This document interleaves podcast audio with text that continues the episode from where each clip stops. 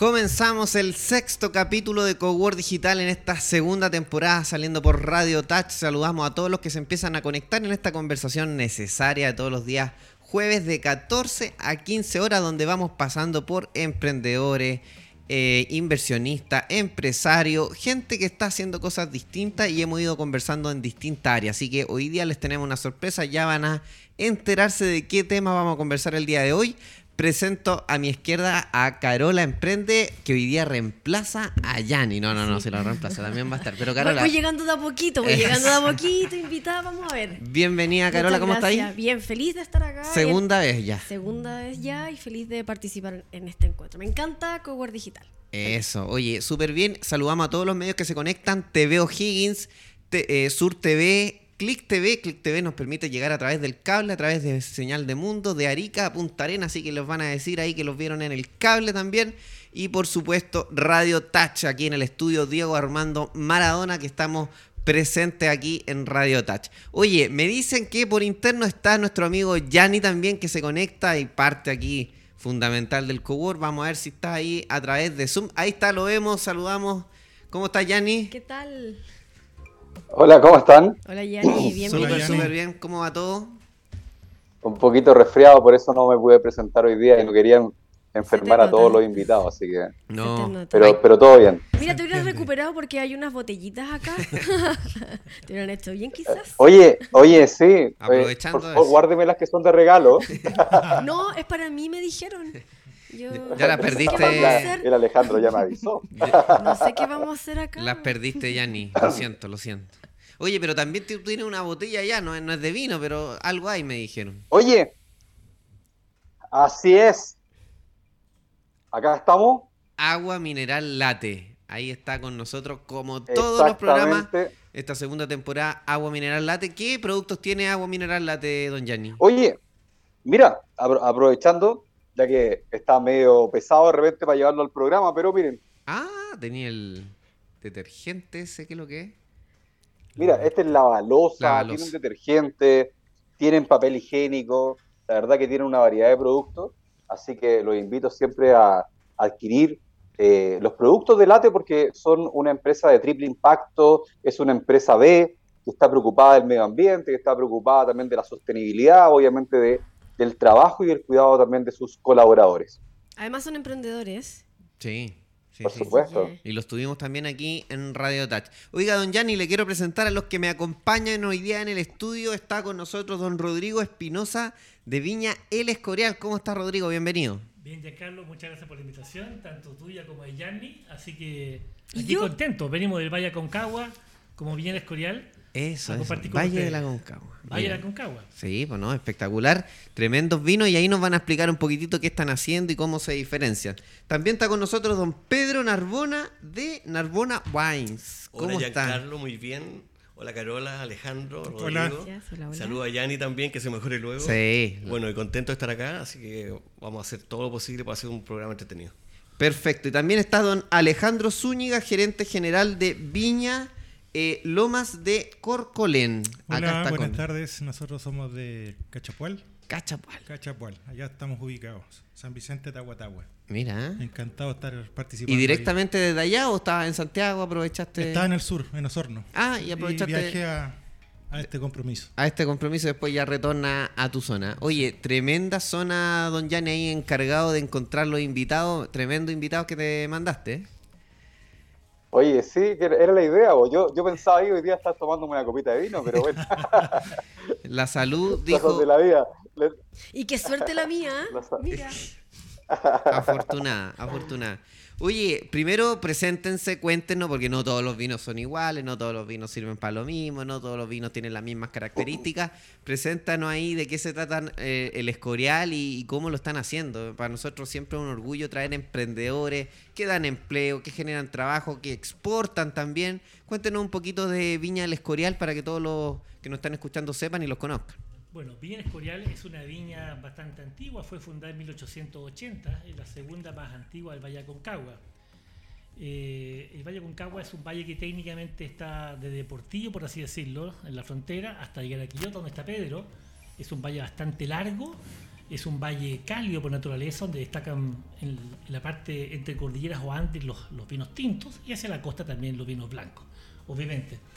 Nuestra viña eh, estuvo parada 60 años más o menos, pero eh, ya cuando falleció mi abuelo, O sea, detenía 60 años. sí, lamentablemente, pero el año 2009 decidimos reflotarla con la familia, rescatamos la marca, rescatamos todo y somos una viña... no sé Oye, si- es un no- caso exótico ese. En todo- en todo caso, Una marca encapsulada por Dormida. 60 años. De, de- de hecho, Buena historia. eh, no sé si es buena o es mala, pero al menos una viña creo que única, porque decidimos hacer algo diferente. Entonces, eh, plantamos solamente dos hectáreas nada más. Algo muy chica. Es boutique. A mí me gusta decirle 20.000 metros cuadrados para que suene más potente. pero plantamos Muy dos bien. hectáreas, pero tenemos 14 cepas, eh, 20 productos distintos, vinos lejares extraordinarios, vinos tintos, un vino blanco que es muy difícil sacarle una Concagua Centro, y vino estilo Oporto. Eh, tenemos tres marcas, la marca Viña Escorial, que es la marca como paraguas nuestra, por así decirlo. Perfecto. Los vinos cornisa, que son los vinos de montaña, están hechos en Argentina un poco más acá solamente, a 1600 metros de altitud. Y los vinos estilo Oporto son extraordinarios. De hecho, somos de las viñas más o menos eh, avanzaditas en ese tema, que son vinos estilo Oporto. Aconcagua es un valle extraordinario, somos un valle que antiguamente fuimos un valle muy importante, y yo diría que el más importante de Chile, quizás por así decirlo. Pero en el siglo XX nos dedicamos como valle a los duranos en conserva, a la agua de exportación y otras cosas. Y en esa época apareció Colchavo, otros más que fueron muy buenos valles también, y son muy buenos valles. Apareció Y bueno, y se, se quedaron dormidos 60 años también. Adem- Nos- además, Nos quedamos un poquito dormidos, pero, pero, pero vino había. ¿Te fijas? Entonces, mientras había vino, estaba, se mantenía vigente. como un, el bello, gen. como un bello durmiente. ¿Y te diste cuenta de algo, Yanni? Que la botella tiene hartos sellos. Aquí eh, leo A ver, mostremos 94, 93. ¿Qué significan? Eh, mira, en ¿Premios? eh, sí, te explico. Lo que pasa, hay concursos en Chile que te entregan puntajes o que te entregan medallas. Perfecto. Yo siempre digo, quizá un poco contra la lógica, contra lo que decía, que los sellos son una referencia. Aquí lo que importa es lo que le gusta a uno. Curiosamente nosotros somos una villa muy chiquitita, somos de 14.000, 15.000 botellas anuales nada más. Eh, pero la mitad de nuestros vinos en este momento tenemos medalla de oro en catador y la otra mitad de puntaje 91, 95 puntos en la CAP y 91, 94 puntos en Binau. Y hemos estado bastante bien, pero eso es solamente un referencial, porque eso no sirve de, no sirve de nada si el vino no le gusta a las personas. Claro, ¿Te fijas? Por supuesto. Pero el mejor vino siempre el que le gusta a uno, aunque no tenga ni una medalla, aunque sea una botella sencilla, da lo mismo. Un vino bueno es un vino bueno. Y el vino mejor es el que está vacío, obviamente. Muy bien. Me encantó tu estilo. Oye, ahí tuvimos la presentación de Viña El Escorial. Pedro también presenta, no, también con su botella. Sí, no voy a bueno, traje un Cabernet. Eh, Narbona Wines nace mucho más nueva que el Escorial, bastante. Y no estuvo Y, y durmiendo. claro, además. Sí, no, partimos haciendo vino el año 2009 eh, como un hobby. Esto partió como un hobby. Bueno, yo soy ingeniero agrónomo, eh, trabajaba en otra cosa, pero siempre muy ligado con el tema del vino. Y partí el 2009, como digo, como hobby, haciendo una barrica, después dos barricas, y hoy día estoy 100% dedicado a esto. Eh, soy presidente de Viñeteros de Aconcagua, entonces estoy también en parte representando a las ocho viñas que, que componen esta asociación, que va desde, como dijo Rodrigo, desde San Esteban hasta la costa, o lo más cercano a la costa, que sería yo en el caso de Quillota. Y hacemos ocho vinos, ocho vinos de dos valles principalmente, Aconcagua, que es lo principal, y Maipo, que me gusta mucho. Entonces, yo tengo un campo en Quillota donde, donde tengo plantado, también compro fruta en otros lados, y hacemos solamente, o sea, Narbona y otras viñas del- de la asociación hacemos bastante enoturismo y eso eh, yo invito a la gente a que, a que vaya, a que nos conozca porque cada viña tiene su especialidad. Una viña puede tener unos lindos geoglifos como San Esteban, el Escorial tiene una cava espectacular, eh, subterránea y eh, no sé, Sánchez de Loria tiene una viña, Esos una paseos bodega. son, son, son maravillosos y uno vive la experiencia de, de- de tomar el vino, de vivir la experiencia en una viña, que es muy distinto. No solo para ir a casarse. No, no, no, no. Y cada viña ofrece cosas diferentes. Eh, nosotros tenemos, estamos muy enfocados en turismo, tenemos cabañas también, eh, unas lindas cabañas, así que donde la gente se puede alojar y hacemos un montón de actividades. Así que muy contentos de estar acá en Santiago. ¿Podría-. ¿Podrías decir tu página web para que Sí, la gente, si sí, tiene cabañas eh, también? En Ah, Instagram, bueno, arroba Narbona Wines, todo junto, y en la página web eh, www.narbonawines.com. Mira, interesantísimo ahí eh, el segundo emprendimiento que tenemos el día de hoy. Y también Alejandro que nos cuente eh, cómo van ustedes, qué están haciendo y cómo se diferencian también, que son las cosas más importantes. Bueno, yo tengo una gran diferencia de ellos dos. Voy a ser- a modelo de vino. A ver, modelando la Lo que pasa es que yo, llevo menos años que ellos eh, en el tema vinivinícola. Me dedicaba en el rubro forestal en el sur. Mira, Me- ¿y todavía me dedico a eso. Y en algún momento se dio la posibilidad de comprar en la sexta región y estoy rodeado de viñas. Y dije, voy a intentar. Pero ahí que compraste un- una parcela Sí, para vivir, una cosa sí, así. una parcela de Y agrado. empezaste a sentir el olor. Y empecé a impregnarme ¿Y por qué no? en las tardes ¿Cómo de... será este negocio? Como todos llegamos ahí. En las- claro, en las tardes de paseo salía a cabalgar. Un par de amigos ahí me dio la, la inquietud. y Me dijo, oye, ¿por qué no haces vino? No, estoy muy lejos de eso. Al final hice un proyecto y resultó latinoamericano. Latinoamericano es un vino Syrah 100% elaborado todo a mano. Etiquetado, etiquetado todo, enlacrado todo a mano. ¿Por qué le puse latinoamericano siendo que yo soy Viña Loma Corcolén? Porque este es un proyecto en el liceo latinoamericano que está en Pichidegua, Ya. ¿ya? Y vimos la parte de laboratorio y lo implementamos, ¿cierto? Porque habían ciertas falencias en el, en el laboratorio y apoyamos a, los- a los alumnos en 2018 y logramos un vino reserva, porque ellos ven la parte de química. Perfecto. Entonces, yo cuando me... ¿Qué- Disculpa la ignorancia, ¿qué significa un vino de reserva? ¿Cuál es la explicación? Los de- vinos de reserva son sobre 12 meses de guarda en roble Ya. francés. Este tiene primera guarda en roble francés. Perfecto. ¿ya? Y todos los vinos que tienen 18 meses hacia arriba ya son gran reserva. Ya. Obviamente la maduración la, o la crianza, como le llaman los, los enólogos, los viñeteros, ¿cierto? Ya pasa a ser primera, primera ba- barrica, ¿ya? Eh, la puede usar 18 meses, 2 años, ahí. Oye, y qué tremendo aporte, no sé si encuentran, cuando además eh, la creación de este vino tiene que ver también con eh, que se están metiendo como, en, cosa que lo hayan hecho desde en un colegio, el aporte como de la comunidad, que eso es lo que genera ese tipo de, de aporte. Claro. Entonces la idea es, eh, todos los años, de los, los tres primeros lugares, ¿cierto? Nosotros lo- le- la idea es ir dando la práctica a los niños que ven el tema de la química para poder hacer los análisis de nuestros vinos. Hoy día estamos en fabricación de sala de venta, ya laboratorio propio para poder tener nuestro enóloga y que vaya apoyando a nuestros alumnos del Liceo Latinoamericano de Pichidegua. Y obviamente en 2018 sacamos este vino, después saltamos a un Malbec del mismo año. Eh, igual tiene dos años en guarda en roble, eh, igual como me inicié nuevo, entonces la inversión tuvo que ser barrica, cuba, Todo, claro. todo nuevo. Entonces ha costado, pero estamos produciendo pocas cantidades. Por ejemplo, el Syrah tengo 6.000 litros, ¿ya? Eh, acá tengo 5.000 y ahí voy todos los años más o menos emparejándolo Pasito a pasito. y subiendo de a poco a poco, pero ha sido lento. Es una viña, como le digo, de autor. En la venta es solamente nacional, no, no estamos en retail, así que es un producto terminado Boutique. y elaborado boutique. No, me parece. Oye, don Yanni, que está ahí por Zoom antes que se nos. Se nos. Hay tanto Oye, rato mira, sin, sin participar. Mira, A ver. Ah, estaba preparado. Tiene pituto. No.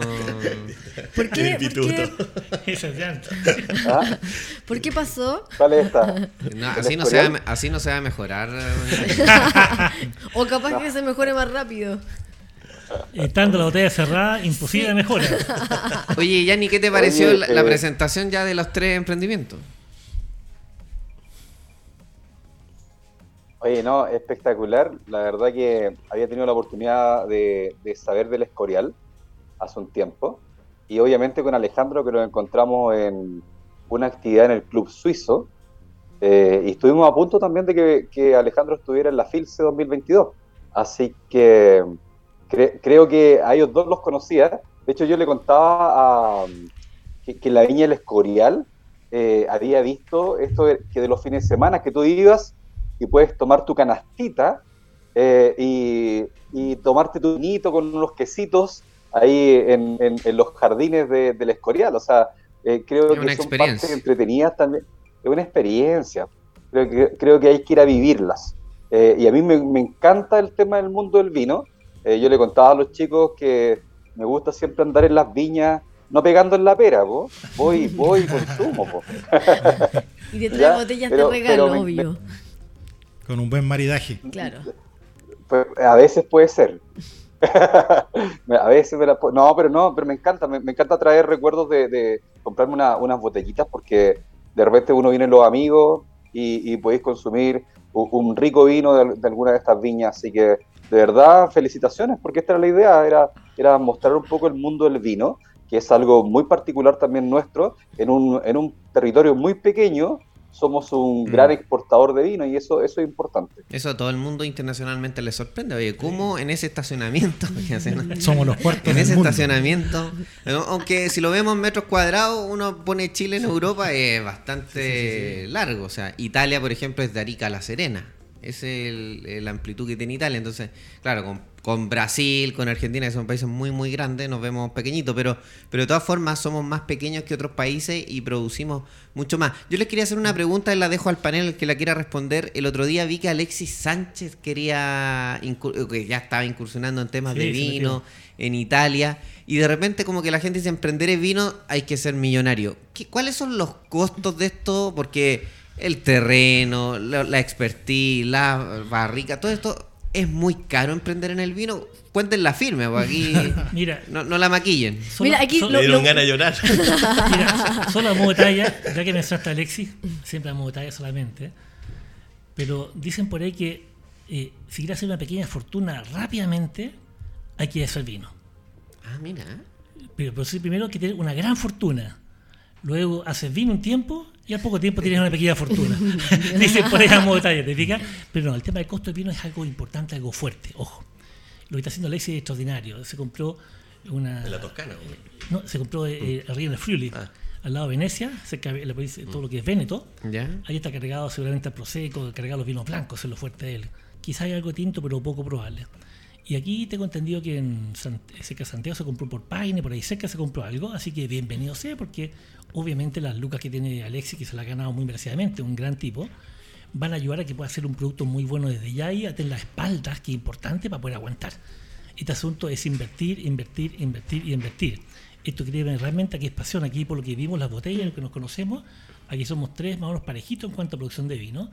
Hay un, hay un trabajo, es increíble, pero es un trabajo tremendo, de mucho desgaste, de mucho aplomo, pero realmente gratificante. El que viene a este ambiente lo pasa fantástico y algo realmente maravilloso, pero es de una impresión fuerte. Ya, pero eh, vamos a... Si, Fuerte. si alguien, usted, tú partiste hace poquito y... Aquí con- tenemos otra nos- opinión, y nos que- contaste eh, cómo partiste, pero si alguien está viendo y quiere emprender, esto no es llegar y poner 30, 50 palos. Eh, puede partir con eso. Se Eh, puede, pa- pero... pa- pero- pa- parte una idea. Por ejemplo, una barrica buena de alta gama, de la Nadalí o cosas así, digamos, estamos hablando de 1.200 euros más IVA, una gran barrica. O te puedes ir a barricas buenas, usadas, de tres años de uso, que son bastante buenas. Puedes irte a 100 mil pesos, 200 mil pesos más o menos, una, una buena barrica. Ya, pero eso es solamente la barrica y Eh, todo el barrica. proceso y las botellas. ahora- El hay- terreno. el terreno, el agua. La plantación. Y el tiempo, la- el tiempo de plantación también tiene el- un... Los el- expertos, El, pues, tiempo de plantación son tres- el año 0 hasta el año 3 más o menos de invertir si plantas tu viña, comprar el terreno año 0 hasta año 3. Después los 12 meses de producción para sacar la uva. Después un vino de guarda, en el caso de los míos, que son como los de Pedro más o menos, son 14 y 16 meses de guarda en barrica. O sea, plata no se ve hasta el año 5. Después, y, y 6 también. Después hay que Hasta el año nunca. Después, después hay que embotellarlo. Y un gran vino hay que dejarlo por lo menos 6 meses en botella, y algunos un año, y algunos dos años también, en botella. O sea, el vino más largo que tengo yo, el momento que se comienza a producir la uva, o sea, ya cuando está armado, digamos, Hasta que llega es un año mesa. de producción, un año y medio de proceso de vino, dos años y medio, Perfecto. y año y medio, dos de guarda en bote. Está hablando de cuatro años. Esto es pura paciencia. No, pero, pero otra cosa, y después hay que salir a venderlo. Aquí está la buena. más difícil. Claro. No, es primero te- la gente lo tiene que conocer, Claro. después lo tiene que comprar, después lo tiene Sí. que volver a comprar, Es- porque no venderlo una vez no sirve de nada tampoco. Además que la industria del vino tiene una gracia. Por ejemplo, si tú ves las botellas acá, tiene, cada uno contó una historia. Además, las marcas también de cómo de- el, el diseño del logo, la marca, importa mucho cuando de repente sí, todas las personas no tienen la experiencia ni el conocimiento de vino. Uno de repente llega a un montón de vino y de repente muchas cosas de lo que engancha tienen que ver con la marca, la historia, Con como la la, que tienes tú, la imagen, un montón. todo importante y parte del valle. Pero ese que venía por los billetes de la Concagua. Somos un valle. Nosotros siempre decimos, traigamos gente al Valle Concagua, después vemos qué hacemos. Desde pero traigamos los primer lugar. Claro. De hecho, acabamos de terminar la fiesta de Endima fantástica que hicimos en Panquehue, trajimos el tren de recuerdo, juntamos 2.000 personas. Excelente. Y en nuestro caso tenemos una historia antigua, una historia más moderna. Una Y además historia- que le agregaste el, el momento en que se, se durmieron. Es buena historia esa. Sí, sí, y, y no es broma, es buena historia, ¿le dije? Pero la estamos preparando. Muy Y bien. Eso fue, eso fue lo bueno. Y en el caso puntual de Oye, acá, y hay, estamos de hay Escorial algo hasta- importante también. Dale. Sí, decía ya. yo que, que, que creo que el Valle de la Concagua, como que uno, como que pasó también, tal, tal como lo contabais, eh, en, en ese lapso que tuviste de tiempo, en el caso tuyo de no producir, eh, se pasó, pasó a ser más, desa- más desapercibido que lo que los otros valles. Creo que hay que darle auge eh, al Valle de la Concagua, porque tomaron fuerza otros valles, incluso el valle acá, de, digamos, de... el nombre, acá por... por- no, de, de Santiago, por ejemplo. Ah, Maipo. Eh, No, eh, Maipo. el del Maipo, del Maipo, también porque se, empe- se empezó a extender Santiago. Entonces, al extender Santiago, como que muchas de las viñas quedaron dentro de la ciudad. Eh, entonces, empezó también este tema de que me voy corriendo un poco. Eh, pasó con Conchitoro, que estaba en Peñalolén. Entonces, ya está consumido con, Claro. con- lleno de, de casas y, y edificios, lo que sea, digamos. Entonces, después está, como dicen ustedes, eh, más, más para el sur, por Santa Cruz, y, y esos tomaron como mucha fuerza. Y, y yo creo que Casablanca también tomó, tomó fuerza más, y si no me equivoco, por favor, corríjanme, por tema de, de, de cepas más de vinos blancos también, igual como lo mencionaste en el tema de Venecia, ¿o no? Así es, Casablanca un Estoy valle lo frío. correcto, ¿no? Sí, Casablanca un valle frío y por ende clima frío. Estamos hablando de vinos blancos o un vino tinto se llama Pinot Noir, una cepa que se, siempre se dice que es un vino tinto corazón blanco. Pero también andan algunos tintos más o menos, como el Syrah que tiene al frente Alejandro. Esa cepa es una cepa muy versátil y hay un- unos vinos Syrah en la costa muy buenos, muy diferentes a lo tradicional, pero buenos vinos. Aquí la verdad es que todos los valles son fantásticos, cada uno tiene su estilo. Y en el caso nuestro partimos en Portillo lo y llegamos a la quebrada del ají. Eso, eso es lo mejor. Porque, porque Pedro está en la quebrada del ají. No es un dicho, no es un dicho. No, claro, Vamos, está eh, está- literalmente en la Un quebrada del ají. dicho, una canción y un lugar. Así que estamos de, de Portillo a la quebrada del ají. Está de Aconcagua, más o menos. Ustedes estuvieron la semana pasada eh, cerquita de acá, en el barrio Italia, se hizo la, una fiesta del vino que se hace todos los Sí, años, sí. que lo encuentro, porque se llena además, es súper increíble, porque se, uno conoce como en un espacio muchas viñas distintas, con historias distintas, y eso creo que aporta mucho valor al mercado a ustedes. ¿Ustedes estuvieron? No, o sea, lo, lo que pasa es que eh, durante el mes de abril, eh, a fines de Ah. marzo, tuvimos la fiesta de nosotros en Atena Concagua en. Panquehue. Después lo- vino la fiesta de la vendimia de San Felipe. Y nosotros teníamos un compromiso con la fiesta. de la vendimia de, la- de San Esteban. Entonces estuvimos, allá. Ah, estuvimos perfecto. allá. Sí. ¿Y ustedes claro. dos tampoco estuvieron? Yo estaba junto con Pedro, estábamos Ah. Andan de la mano los dos, por lo visto. Lo pasa, lo pasa bueno, eres mi jefe partido. Así que estamos los dos. Estamos, eh, siete de las ocho viñas de Aconcagua estamos apoyando a San Esteban, que es una comuna de Aconcagua. Oye, Hay yo encuentro muy bonitos los valles, muy bonitas las botellas, la historia, pero yo quedé preocupado. ¿Por? Esto, esto de invertir tanta plata y retorno a 5, 6 y, y con risa 7 años, chuta, ¿cómo, cómo lo hacen para...?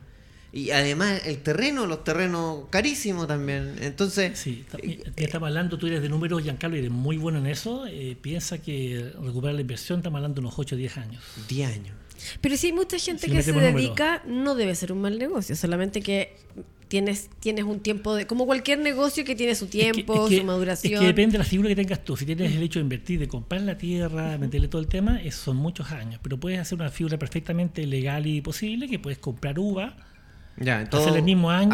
hacerlo al estilo Uber. Todo- Exactamente. Todo, me encargo y, rápido. Y mismo año comprar, maquilar, hacer el vino, lo etiquetas y lo entregas. Ya, y cuando ya el negocio funciona, te empiezas a hacer conocido, tu vino es bueno, ¿es buen negocio? Si se administra bien, sí, pero es muy complicado, en primer lugar por el impuesto. Estamos hablando del 19% del IVA, que te gustan esos temas, y el 20,5% del ILA. Sí, impuesto Sí. adicional. Y eso hay que pagarlo adicional, impuesto de ley de alcoholes. Que O no sea, toda la gente lo sabe. si esta No, botella no se vendiera, Impuesto adicional. se vendiera en, siete- en 10 mil pesos, por ejemplo, lo cual no es así, se vendiera en 10 mil, al día siguiente son 3.800 para el fisco. al día siguiente. 3.950. Mira, ahí, te, bien ahí te van pegando, ahí te van pegando. que- que no es y- menor. Y, sube la barrera del alcance del Y precio entre mínimo. medio lo que pasa siempre, todos los emprendedores, eh, cuando hay mucho comercio informal, que también a veces nos boletean, entonces eh, no es fácil, hay que hacer las cosas ordenaditas. Mira, es que, mucho. a que a mí me encanta cuando hacemos como doble clic en industria. Hemos traído acá, yo creo que este es el tema 20, hemos pasado a salud, educación. Comunicaciones. Y, y claro, y comunicaciones. Y uno nunca sabe la complejidad del negocio hasta que lo habla con los que lo trabajan. Hay periodistas que dicen y siempre miran en menos y dicen, no, si el empresario chileno compra barato y vende caro. Y lo dice con una liviandad, como si comprar barato fuera fácil. ¿Dónde compráis? ¿Cuándo compráis? ¿Quién te lo trae? ¿Cómo lo traéis? Etcétera. ¿Cómo lo almacenáis? ¿Cómo lo distribuís? Y vender barato fuera... O y vender caro fuera fácil. Como que no hay competencia, como que la gente no ve precio, como que la gente que te conoce... Oye, todo es de una complejidad tremenda y uno no lo conoce hasta que conversa con usted. Por eso yo le digo, si uno le hiciera una pregunta y se olvida del vino, yo te digo, métete en un negocio donde pongáis 100, 200, 300 palos para recuperar la inversión en 8 años atrás.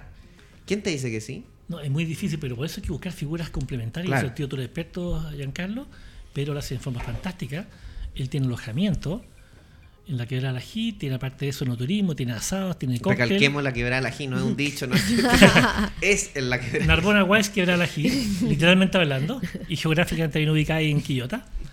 Eh, Qué gran promotor de. eh, veo. Sí, es un bandejeo Sí. constante. Aquí te vamos a apoyar, tranqui, tranqui. No, Andan juntos. Ojo, ojo, Alejandro está fantástico, podemos hablar sobre la Armada, toda esa parte extraordinaria. Yo soy también local de allá, digamos, y la defiendo mucho. Y conversamos antes de. Y en el caso mío también no estamos orientados al vino, aunque parezca raro, nuestro negocio no es el vino. Ah, a ver. Nuestro negocio es el enoturismo, al igual que Pedro realmente. El vino es un ingrediente, lo que nos alimenta, lo que nos gusta, pero en el fondo, en el caso nuestro, somos O especialistas. sea, en- es como en- el cine. El cine no vende películas, el cine vende palomitas y cabritas. Eh, exactamente. Nosotros somos eh, vendemos tours, vendemos degustaciones, tenemos una casa subterránea preciosa, 12.000 botellas con arco románico, pero maravillosa. Hacemos eventos para empresas. De hecho, nuestro vino Cornisa, que está muy de moda hoy en día, se ha fijado la palabra resiliencia Ajá. a nivel de empresa. Este es un vino hecho a 1600 me- metros de altitud, que es extraordinario, que por algo se llama Cornisa, por la montaña, que es algo fantástico. Nosotros, más que, más que ganar plata por el vino, hemos ganado plata dando charlas, de repente nos invitan Claro, a sí. conferencias de, a nivel de ar- empresarios. Armar modelos de negocio. Eh, exactamente, entonces el modelo de negocio es distinto, es turismo, Y, degustaciones. oye, y en el Valle del Elqui las pisqueras juntan 100 Increíble. personas, las llevan, le muestran todo y al final todos compran una botella porque te mostraron todo el proceso. Claro, y eso te, te acelera la venta más que la venta retail, así como la gente en frío comprando. Así es. Entonces, el, el modelo de negocio que tú elijas, que ahí tú sabes mucho, Giancarlo, es clave. Si te dedicas por el sistema tradicional, tienes que aguantar unos 15 años tranquilamente. Claro. Wow. Mira, Eh, interesantísimo saber que el vino no sea el, el principal eh, De- promotor de, los ingresos. ¿no? De hecho, lo normal, digamos, las viñas que ganan plata son los hijos de los, de los dueños de, la vi- de, la las viñas. Que lleva más, mucho más Eh, tiempo, el- muchos más el- años. El, que la formó, el que hace la pega, y ya el hijo hacia adelante, el que empieza a recibir los frutos. Porque compra un par de estanques, un par de barricas y está listo ya. La gente Claro. está el flujo hecho, No, está ya la, todo ya Pero- la marca la conoce. Y qué increíble estas conversaciones porque también le enseñamos a las personas que nos ven, como tú explicaste en un ratito, que eh, Radio, Radio TAT y el Cowork Digital llegan a muchos lugares de Chile y qué rico explicarle a las personas que de repente tienen quizás el interés y existen asociaciones, hemos visto yo por lo menos desde acá veo... muy Alianzas. bu- veo a- además alianzas, eh, que hay ferias, entonces hay donde mucho informarse y que entretenido que si alguien tiene el interés, quizás tiene las lucas o le apasiona y ve un negocio en esto, también tenga donde acercarse y ver una posibilidad de, de negocio, sobre todo si te apasiona el mundo del vino. Carola, y, y cuando la gente tome una, una- un vaso y vea una botella, sepa lo que está con todo el trabajo y los 15 años que hay detrás de para que llegue ese Aparte líquido. que, aparte que algo muy completo. ¿Por qué? Porque aquí en el vino, ¿qué es lo que hay? Hay agronomía, suelos, hay clima. Hay trabajo Hay- para, o sea, para... Eso, hay, hay física, hay química, hay historia, hay geografía, hay gastronomía, hay lo que es marketing, relaciones, etcétera. Claro. Y si hablamos solo de la zona Alejandro, que es el Valle del Magüe es- es- o Cachapual, es preciosa. Una industria que da trabajo. qué Ahí hay turismo, hoy está día. la Rueda del Armagüe, Sí. las ranas que recién hablamos, es una zona extraordinaria. Ahí tenemos a Alejandro. un amigo, eh, José Huerta Serrano, que es Tesoro Humano Vivo. Y él va a participar en conjunto. Tenemos vendimia, los dejamos cordialmente A invitados. ver, a ver, ¿Cuándo? fecha, fecha, fecha. 29 y 30 en Pichidegua tenemos vendimia. 29 y 30 de abril. Sí. ¿Es época de vendimia? Eh, Vamos a hacer la fiesta Ya de que la ustedes estaban vendimia. contando que Sí. habían otros Car- eventos. Carmen. Porque ya nosotros terminamos ya vendimia, pero vamos a hacer la fiesta de la vendimia. Ah, mira. Don Yanni parece que está escucha, ahí. Oye, sí, el Álvaro está por ahí como para presentar la, la foto de la vendimia que tenemos, la primera que se nos viene y de- decirle a Alejandro que nos mande para la próxima. A ver, Sí, Nos mande la próxima pa- invitados. a ver, vamos a ver qué es lo que tenemos ver, por ahí. no, no sé, no sé si Álvaro tiene ahí, Sí, está, está en eso, don Yanni. está, Está en está- eso. está en eso. Ahí Eh, está. mira, Ahí ahí estamos. está. Sábado 22 de Vendimia. abril. ¿Dónde? Exacto. Bueno, pasado mañana, Villa El Escorial. Ya, y la de ustedes. 29 y 30. 29 y 30 de abril también en Sí. En Pichidegua. Pichidegua. Todo Qué invitado. bueno, esta Oye, semana eh, uno, la próxima semana otro. Otro. Qué ideal. Cada fin de semana tiene uno. Así que, así que el Alejandro que a ver si tiene alguna infografía y la subimos la próxima semana, ¿te parece? Sí, maravilloso. Te la Eso. hago llegar. De- en una de esas se la pueden mandar a... ¿La tienes lista? Todavía no. Eh, tengo entendido que la- la- me la van a enviar. Ah, ya. Si está lista, se las puede Sí. mandar a Yanni y lo podemos ver al final del programa. Porque también ahora tenemos que ir a saludar a nuestros auspiciadores. Yanni, acompáñeme también para esta. Ah, ya, solamente yo. Dale. eh, No alcanzo a ver, no, alcanzo a ver no de acá. alcanzar a ver, pues no hay problema. Aquí lo, lo vemos nuestros auspiciadores. Está Valgretti, que nos acompaña por segundo año consecutivo. Soluciones logísticas y con tecnología. Valgretti está aquí en el Cowork Digital nuevamente este 2023. También está Terroir Bistró, los dejo invitados. Ahí, oye, en el Terroir hay harto vino. Ahí, si no están en puntos de venta, en el Terroir es uno de los lugares donde hay más vino en los restaurantes de Valparaíso. Terroir Bistró, Perfecto. punto de venta ahí en Cerro Alegre, espectacular. Don Yanni estuvo la semana pasada ahí, así que puede dar fe de los quesos, del vino, del café y es también para almorzar. Así que Terroir Bistró, ahí en el Palacio Pauriza. Me traje una bolsita con todas las cosas. Eso, espectacular. Ahí en Valparaíso hay que apoyar también al puerto. Y también está con nosotros Subcargo, revolucionando el transporte de carga. Subcargo, don Yanni, que está con nosotros también este 2023. Eso, subcargo que también está con su eh, apertura comercial también en Perú, así que felicitaciones para todo el equipo de subcargo. Oye, muchas empresas que han estado con nosotros están abriendo sucursales en Perú, así que qué bueno que se estén eh, expandiendo, creciendo. México también, Colombia, pero Perú parece que está full tendencia entre las empresas chilenas que están expandiéndose en Latinoamérica. Don Yanni, vamos a ir a un pequeño corte de un par de minutos y regresamos después del intermedio en el segundo bloque de Cowork Digital.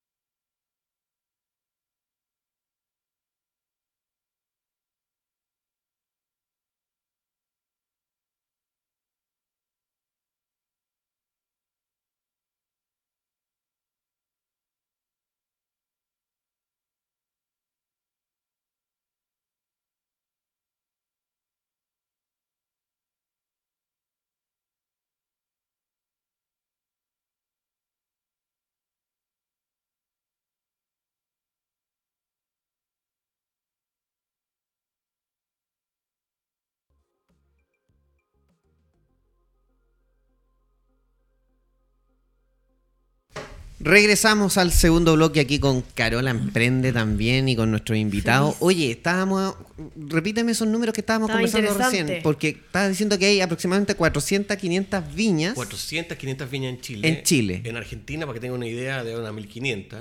En Francia, 40.000 bodegas. Estamos hablando de bodegas. A ver, a ver, a ver. De los 400, Francia 40 mil. 40.000, sí, mucho, tiene mucho. Porque ¿Y por qué nos comparamos con Francia de repente? Somos muy grandes. No, por la- puede No. ser por la calidad. Muy buenos vinos. Chile, muy buenos vinos. Pero estamos. al- a- a- pero- pero, no es como este que el himno de Chile es el más bonito. eh, eh, en ranking de verdad. ¿En qué lugar estamos? En el cuarto. Mira, ojo, eh, siempre nos manejamos entre el buen del mundo. promedio, Exportadores, sí. Exportadores. estamos entre el tercer y quinto como exportadores o como productores. Pero eso, ¿exportador en volumen o en calidad? No, no, estamos hablando de puros volúmenes. Ya, volumen. Parte una idea, al sur de Francia estuvo Pedro el año pasado en Montpellier. Montpellier es Chile. Parte una idea de la dimensión, 120 mil hectáreas, 130 mil hectáreas, dando la parte, más o menos la uva vinífera.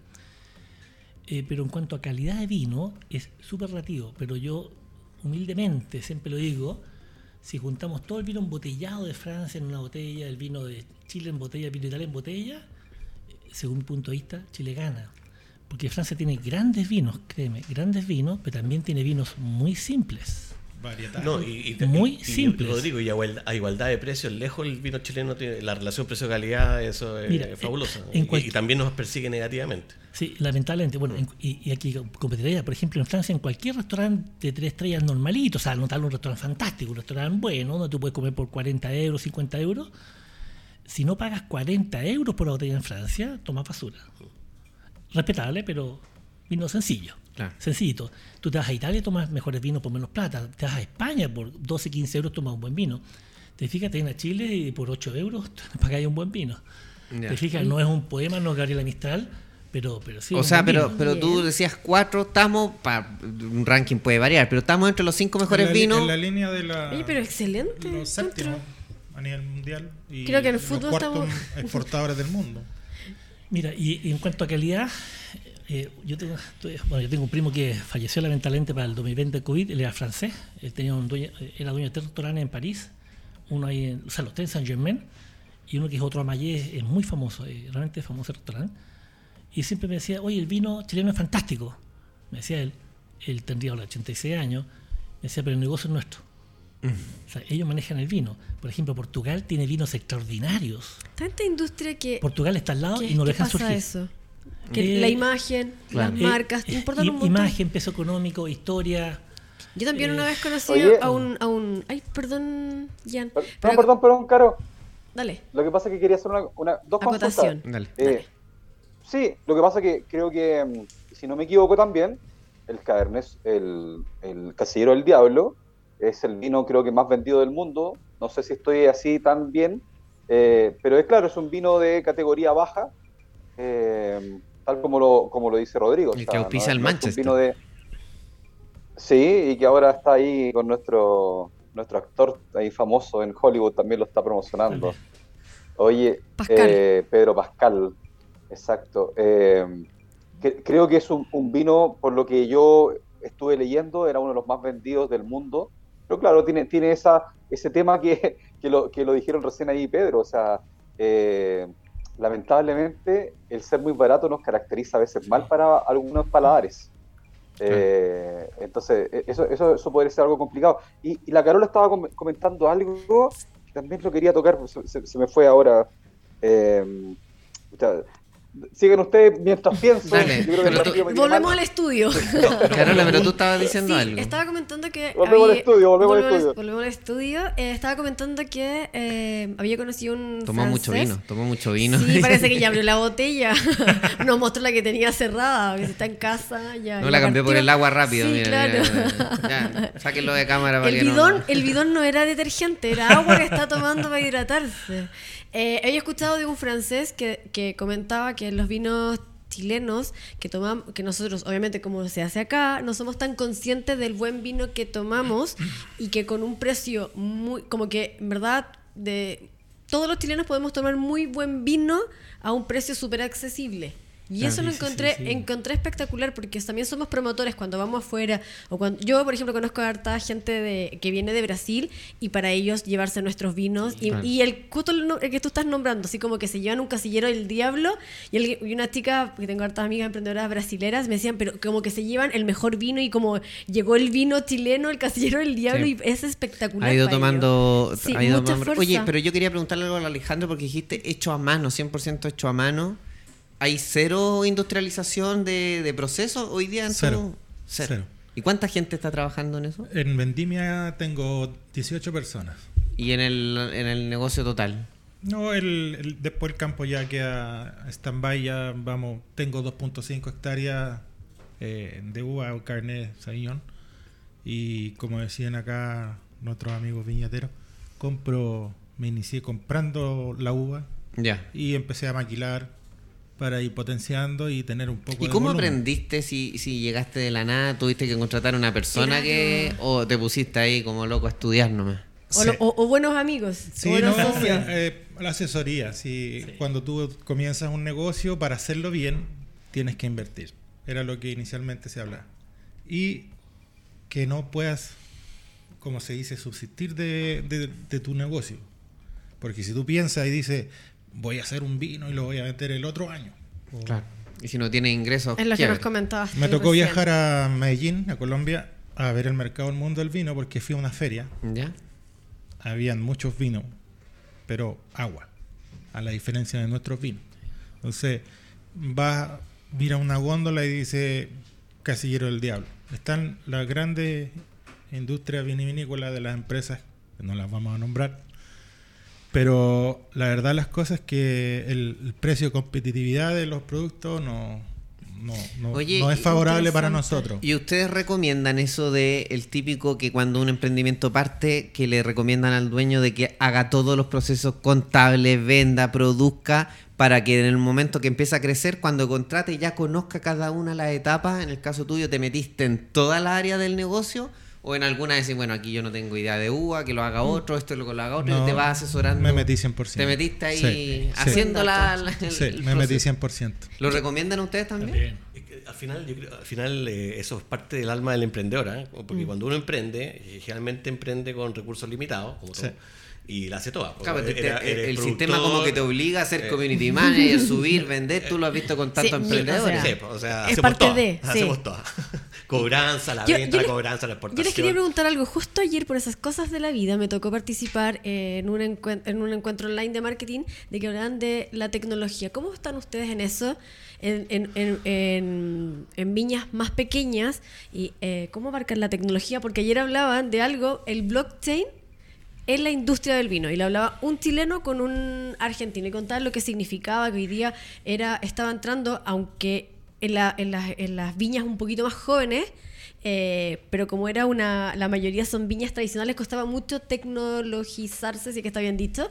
¿cómo están ustedes con la tecnología en, en su ámbito de trabajo? Mira, eh, yo partí haciendo vino en el 2009 eh, y la verdad que en esa época, se estaba hablando hace 14 años, había muy poca tecnología, muy poca maquinaria eh, para los pequeños vitivinicultores. Eh, yo partí y al final me empecé a entusiasmar y tuve que, tuve que traer cosas de afuera, porque en Italia, en España hay muchos más chicos y ahí hay mucha más tecnología, hay muchas más maquinaria. Entonces partí comprando cosas afuera. Hoy día eso se ha ido, porque, porque todo lo que existía era para la gran industria. Eh, eso ha ido cambiando. Hoy día hay varias empresas que están enfocadas, qué sé yo, en las pymes y que te pueden... eh, Y que dan pueden- oportunidad. Y dan oportunidad y tú te, y puedes encontrar tecnología que te va a ayudar. En el fondo, encorchadora semiautomática, estanque de acero inoxidable, un montón de cosas que, que son necesarias porque al final es un producto que nosotros buscamos todo un producto de calidad. Y hay que tener mucho cuidado también que en cómo los procesa, todo el proceso sanitario es muy sensible, entonces hay, en fondo hay que ir también de la mano con la tecnología. En el caso mío fue muy parecido al de Pedro, pero estuvimos más obligados aún porque, como les contaba, yo tengo 14 cepas. Cuando sale pequeña producción, siempre habla de 5.000 botellas, 6.000 botellas. Yo tengo producciones de 500 botellas por cepa, 800 botellas, 800 botellas, 900 botellas, 1.000 botellas. Aquí soy yo, son 3.000. ¿Te fijas? Entonces estaba obligado a tener todo propio, pues no puedo esperar a que alguien me dé servicio. Claro. Entonces que traer la desplayadora, como decía Pedro, de España, que se especializa en pequeños agricultores. Eh, no la traje nueva tampoco, la traje usada, digamos. Trajimos Italia, que son los campeones de las cosas chicas en Italia, de bombas, cuántas cosas. Sí. Trajimos una prensa, una prensa vertical extraordinaria, muy muy buena, que me ayuda a avanzar. Y todo producción, pro- y de hecho también tengo un laboratorio chiquitito, con maquinaria nueva, pero tecnología antigua, no es un botón automático, hay que medirlo en media o tres, cuatro horas para analizar todo. Nosotros en el laboratorio de la empresa analizamos eh, grados Brix, ácido, ácido volátil, ácido sulfúrico, o sea, sulfuroso, cromatografía, hacemos todo porque para tener cada barriga controlada es fundamental. Eh, antes se me olvide, Gracias por invitar a puros pequeños villateros. y créanme, les invito a todos los presentes, digamos que ojalá siempre prefieran a todos los pequeños, porque en primer lugar los vinos, los villateros, cuando lo hacemos bien, son para mascarlo, no son para tomarlo, son realmente distintos, son diferentes.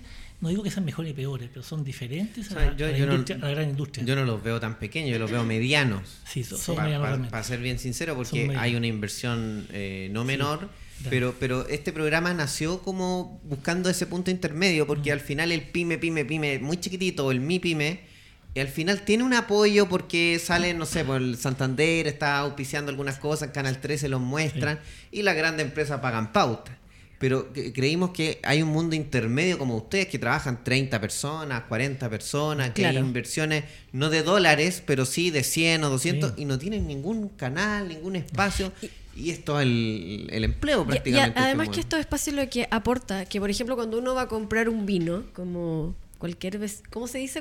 Como cualquier Usuario. chileno, usuario normal, no sabe en lo en la- en las características específicas. Uno ve un vino y, y si tiene historia mucho mejor. Yo como que hoy día voy a casas de amigos y es muy común decir, oye, probemos este vino que tiene, nadie dice que tiene los grados alcohólicos, ni salen, Claro. ni dice nada químico. Uno dice eh, los beneficios y características de un vino, oye, viene eh, de tal lugar, están, es una pequeña viña, y eso creo que genera mucho valor cuando vienen a estos espacios. Cuando uno, yo la semana pasada fui a la, a la eh, no sé cómo se dice, la que hizo, que hace todos los años.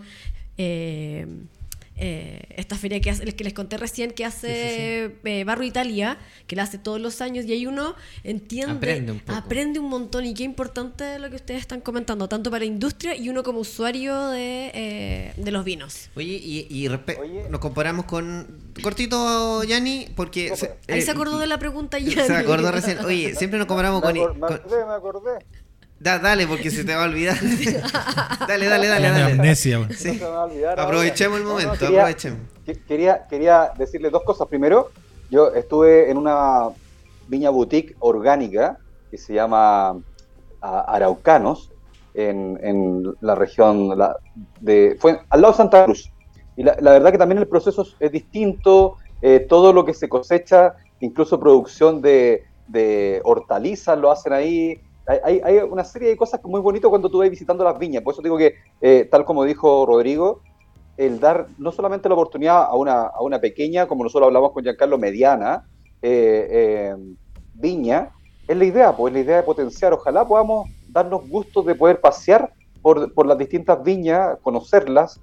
Creo que el enoturismo es algo que llama mucho la atención. Y aquí yo quería dejarle un poquito ah, la, pregunta a cada uno, porque que explicaran un poquito también el proceso, porque hay distintos tipos de barricas, hay, barricas, como dijo también Pedro ahí, de acero inoxidable, como también de, eh, de roble, y ahí es donde dice que gana el mercado los franceses, porque en cierto sentido, eh, los franceses dicen, bueno, es que si es de roble francés, es muy bueno el vino, pero eso no significa que no puede ser de otro tipo de roble. Entonces hay que tener ojo con eso, porque también se podría, pero ellos se abarcaron el mercado. Piensa que cuando, cuando nosotros, eh, con- o sea, cuando se dieron cuenta que nosotros teníamos la cepa Carmener, eh, ellos también, que, era de ellos, o estoy equivocado ahí, hábleme un poquito de la historia porque yo creo que eh, eso es algo importante. Bueno, esa cepa caminera efectivamente es así. Eh, vámonos a que Europa en 1883 aproximadamente entró una plaga que se llama filoxera. Esa plaga se comió prácticamente el 80% del viñedo europeo. Eh, ¿Qué se hizo? Se descubrió que algunas vitis que eran muy, muy simples, rupestres, cosas que eran americanas, que eran como uh zarzamora, pero de género vitis, la usan como portainjertos y se reinjertaron. Entonces, entre el año 1890 y 1920 aproximadamente, el viñedo europeo se reinjertó completo prácticamente y se tuvo que recuperar todas las variedades y en ellas el Cabernet se perdió. ¿Por qué no se plantó? Nunca se sabe, pero se, se tiende a pensar, la leyenda entre comillas, que como el Cabernet no siempre fructifica muy bien, el agricultor obviamente prefirió plantar las yemas que se- la, la cepa que siempre fructificaban. Se perdió, cuento corto, 1993 vino una persona que a, a Chile, después en 94 se supo oficialmente, un francés Boursicot, que era pelógrafo, lo redescubrió aquí en la Viña Carmen, pues estaba mezclado con el Merlot, y justo coincidió una época de la floración en que estaba diferente, se captaba que eran todos los todas cosas diferentes, y se reencontró, y en 96 en adelante se comenzó a separar el Carmener, y ya obviamente quedó como Carmener. Ahora cada uno busca su cuento y como Chile era famoso por Cabernet Sauvignon, pero como hay 500 países produciendo Cabernet Sauvignon, por así decirlo, entre comillas 500, hay muchos obviamente, como 140 produciendo Cabernet Sauvignon, eh, Chile se hizo un poco la parte comercial y dijo, oye, Carmener es Carmener entre comillas, chileno entre comillas. Y efectivamente las parras más antiguas, los grandes Carmener eh, están en Chile y de hecho el Carmener, los dos Carmener más premiados de la historia, está uno, el de Mauro Foncintal, el Tatay en. Panquehue, el vino... Y no, se Ajá. sa- y no se sabe. esto, Y ¿no? detrásito Nada. está al lado de, de Alejandro, ahí el Carmen de Peumo, detrásito, digamos. Sí. Pero por lejos, lo siendo dos grandes vinos, eh, Tatay de Mauro Foncintal es extraordinario. Yo tengo una pregunta, la industria me estaba preguntando. El otro día eh, yo hago algunos eventos donde eh, invito a mujeres. Eh, ¿Cómo está la industria? ¿Cómo es eso? ¿Hay grupos de mujeres que estén eh, Sí, llevando. Sí. estén llevando vinos y haciendo propuestas? ¿Hay asociaciones? Si alguna mujer, por ejemplo, está en esta industria y dice, "Oye, me gustaría saber o me gustaría meterme ahí, Se ¿existe? tiende a pensar que es como masculino el No, rubro. no, no, hay, hay grandes enólogas eh, mujeres, pero grandes serio? enólogas. Mira. Hay asociación de, de enólogas mujeres, por dar un nombre cualquiera, está Mariluz Marín de Casa Marín, que tiene unos vinos extraordinarios ahí al lado de la costa. Pero, pero, Pero- enólogas, pero haciendo vinos, así Haciendo que teniendo vinos, como claro. ustedes, perfecto. sí, sí, muchas, correcto. muchas, Mira, qué muchas, muchas. interesante. A ver, Algo ¿tienen algún otro ejemplo que...? Eh, bueno, del vino yo, al menos en mi zona, conozco a la señora Rita Agüero, pero ella hace un espumante de naranja, Ya. Ay, qué rico. que no Oye, es hay muy que hacer como común un hacerlo. tour. Sí, Estoy nosotros pensando. tenemos temas de enoturismo, hay cabañas también. ¿Y para eso que- también para Uti, al igual que él, se transformó en un, en un ingreso o lo tienen ahí en stand-by? Antes de pandemia la gente comenzó a decir, eh, oye, hacen visitas, temas para ir a conocer la viña, entonces hubo esa necesidad de, de poder hacer una inversión para hacer el enoturismo. ¿Y allá están organizados también? ¿Cómo Sí. están...? Sí, estamos organizados. y ¿Cuántas te- son? tengo una pura cabaña ya disponible, pero, Pero- pero el, el- el- el entorno es muy lindo, eh, variedad. ¿Pero estás haciendo el esfuerzo solo o hay otras viñas haciendo lo mismo? Porque no es lo mismo ir a un lugar donde hay una cabaña Mira, que donde mi, hay... mi competencia es la Viña Vic. A ese nivel estoy. Vic, Conchitoro, eh, un vecino que tengo que los dueños son canadienses, Silvio Gregory, que yo soy broker de esa viña igual. Eh, la competencia es bastante fuerte. Ya. Sí. Muy fuerte. De eso yo este año planté, el año pasado planté Cabernet para hacerlo orgánico. Ya me voy por el lado orgánico ahora, que es más lento y es más costoso. Más lento, más contoso. Oye, lo que le iba a preguntar antes de la pregunta de Yanni era de Argentina. ¿Somos mejor vino? ¿Ellos son no han ocupado bien los espacios? ¿Qué- ¿Puedo dar una opinión? Sí, dale. No me gusta el vino argentino, perdón. Comparto lo mismo, Perdón. Y otra lo mismo. cosa, y otra cosa Los que- amigos argentinos pueden cambiar Me el streaming. argentinos, pero el vino no, gracias. Invítenme un mate mejor, pero, Pero, un será asado. que algún en particular o el vino No, argentino? no, no, oye, voy a- voy a- voy a- Hablemos- me voy a devolver un poquito. Eh, Narbona Wines eh, pertenece a, a otra asociación también que se llama MOVI, Movimiento Viñatero Independiente, que somos 40 viñas, pequeñas y medianas, cuyo objeto principal es en el fondo la difusión y mostrarle a Chile y el mundo, porque la mayoría de, de estas viñas exporta también, mostrarle a Chile y al mundo que existe otra industria, la industria pequeña, que hace vinos iguales o mejores que la gran industria chilena. Entonces, y dentro, del, dentro de esta agrupación de Movi hay muchas mujeres. Yo diría del orden del 25%, no, bueno, qui- quizás porcentualmente no es tanto, pero mujeres que están dedicadas a la producción de vino. Eh, Ornella Pastene de Oce Wines, eh, Mujer Andina, La Tibice. ¿Y le dan una característica mon- distinta? Muchas enólogas. ¿Cómo? Le dan una característica Sí. distinta al Sí. vino, quizás a la producción, quizás a la marca. Le dan Sí, un- fíjate que sí, porque le dan su toque femenino a lo que producen. Perfecto. Eh, hay, fíjate que hay dos mujeres que están haciendo espumantes. eh, son espumantes exquisitos. Tenemos que invitarla. Sí, sí, sí, sí. Próxima semana. Sí.